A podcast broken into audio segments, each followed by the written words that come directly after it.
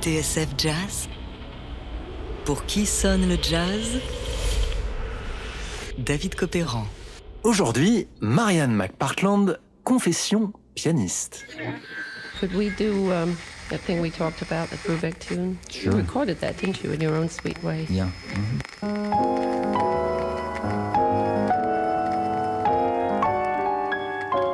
Mais qui est cette femme qui converse avec Bill Evans au micro comme au piano?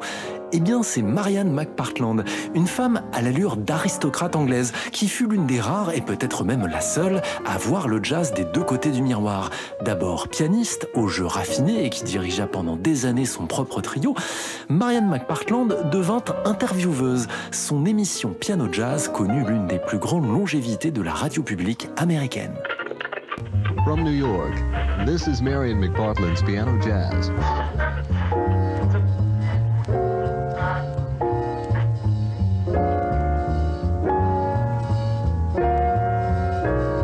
Grâce à son expertise de musicienne, à sa connaissance des standards et à son vécu dans le milieu du jazz, Marianne McPartland a pu entrer comme nul autre dans l'intimité de ses invités. Dans ses émissions, en général, on ne parlait que musique, de manière à la fois précise et détendue autour du piano.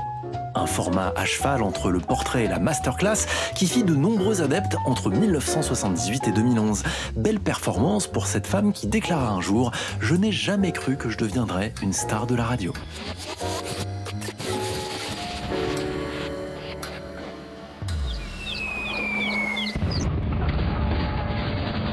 Tout commence le 21 mars 1918, le jour de l'arrivée du printemps. Un printemps sous les bombes. Le 21 mars en France débute la bataille du Kaiser, la dernière percée allemande vers Paris avant la contre-attaque victorieuse des Alliés. Or, le même jour, de l'autre côté de la Manche, non loin du château de Windsor, naît Marianne Margaret Turner. Bon, en réalité, elle est née juste à côté, dans la petite ville de Slough. Mais comme elle le dira plus tard, Windsor, ça fait plus chic. Et tout de même, une bonne partie de sa famille y vit. Son grand-oncle est le joaillier de la famille royale. Il sera d'ailleurs anobli.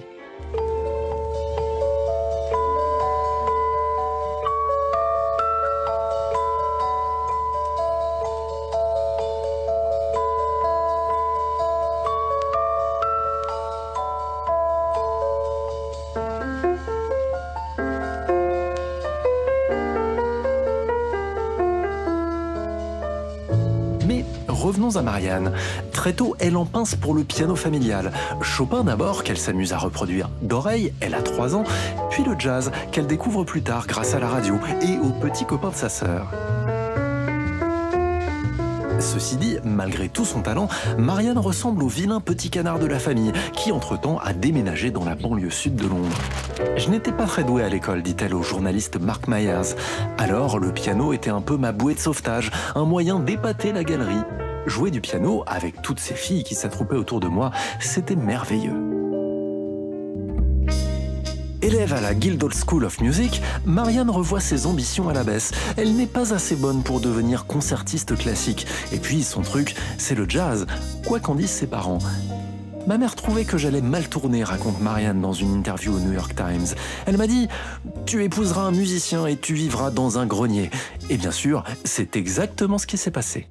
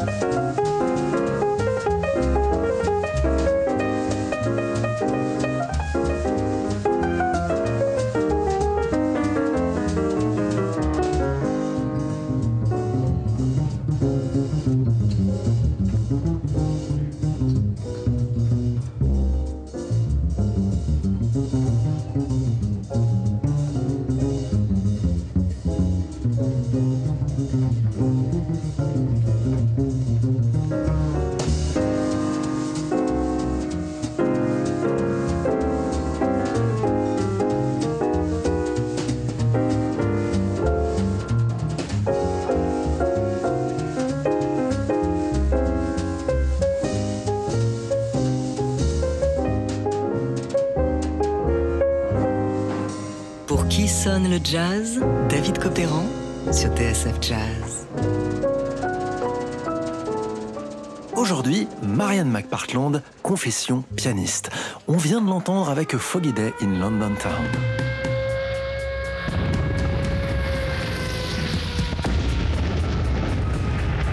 Jour de brouillard sur Londres donc, et pire encore, le Blitz, les bombardements allemands.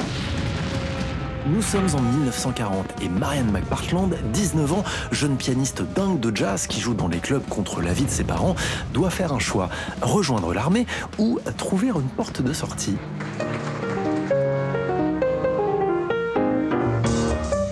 Puisqu'elle est pianiste, autant que cela serve à quelque chose. Elle s'engage dans l'English Entertainment National Service Association, une organisation qui produit des concerts pour divertir les troupes. Bientôt, elle fait de même pour les Américains dans le cadre de l'USO, United Service Organization. This is your American Expeditionary Station in the field with the Fifth Army. A radio service for American fighting men and their allies. Radio on Wheels moves to where the entertainment is. And when a songwriter and a movie star make for the front, the mobile station follows right along.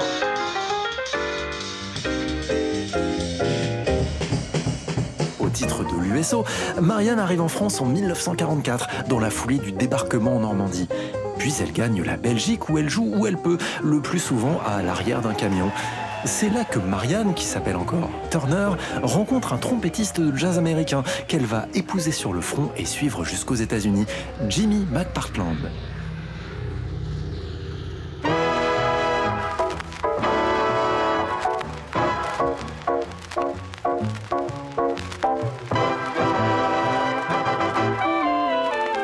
Voice of America presents another in the series of programs designed to bring you jazz at its best. And here is your commentator, the well-known jazz critic and composer, Leonard Feather.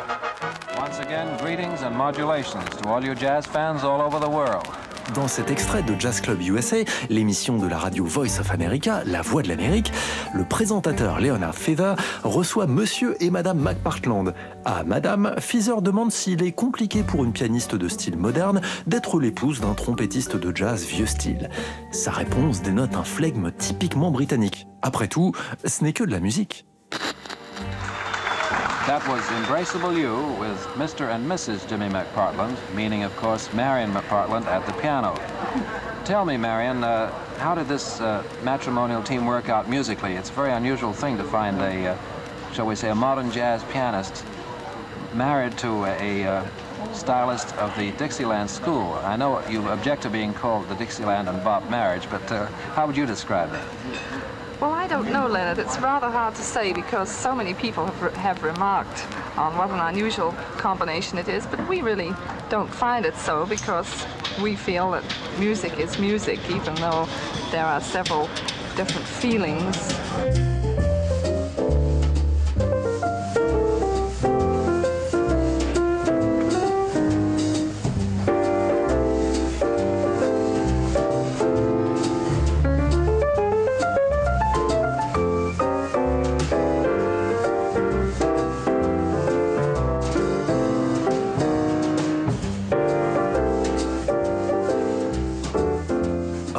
Ce mariage de Marianne et Jimmy McPartland, il est à double tranchant. Grâce à lui, dit-elle, elle peut embaucher des musiciens d'un certain calibre pour l'accompagner, les mêmes qui auraient probablement décliné si elle n'était pas la femme de... Ainsi, explique-t-elle, elle rencontrera moins de difficultés que ses collègues féminines à trouver du travail et évoluer dans ce milieu très masculin du jazz.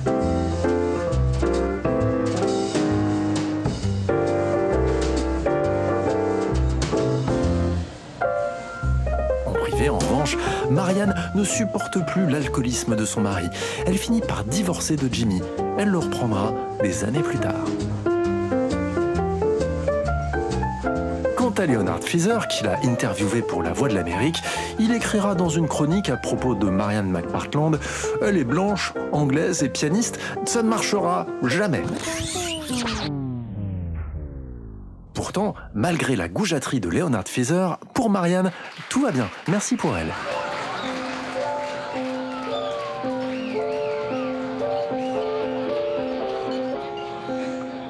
En 1952, elle pose ses valises à Licory House, un club de la 52e rue de New York. Elle en fera son quartier général pendant 10 ans. Le soir, elle profite de chaque pause pour s'imprégner de l'atmosphère de la rue. Elle croise Charlie Parker, en piteux état, et fait la connaissance de Duke Ellington, qui devient un ami.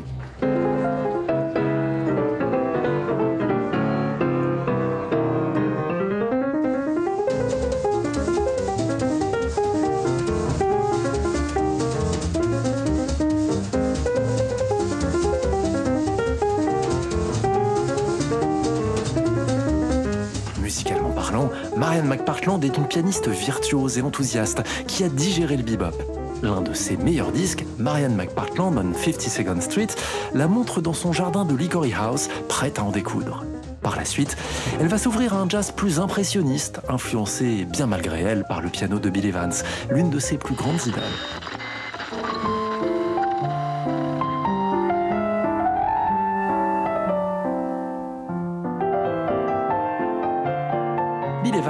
Qu'elle finira par rencontrer pour son émission Piano Jazz, l'un des numéros les plus poignants d'ailleurs. Au journaliste Mark Myers, elle confie, non sans regret, J'étais mal de savoir qu'il s'était drogué le jour où on a fait l'émission. Pourtant, à l'antenne, il avait l'air tout à fait normal. Je n'aurais jamais deviné qu'il s'était éclipsé un peu plus tôt pour se shooter. Le voir partir de la sorte, ça m'a fendu le cœur. Bill, that's beautiful. Thank you. Waltz for Debbie. Waltz for Debbie. Unlike I ever heard it before. That's- Yes. Yeah. Uh-huh. that's That's true. the original. That's more or less the original version, written when uh, when I was just out of the army. I was about 24 years old. Des deux côtés du miroir, à la fois pianiste et confidente, Marianne McPartland était la mieux placée pour recueillir la parole des jazzmen, toujours avec tact et une certaine bienveillance. Et ce, sans jamais quitter son piano.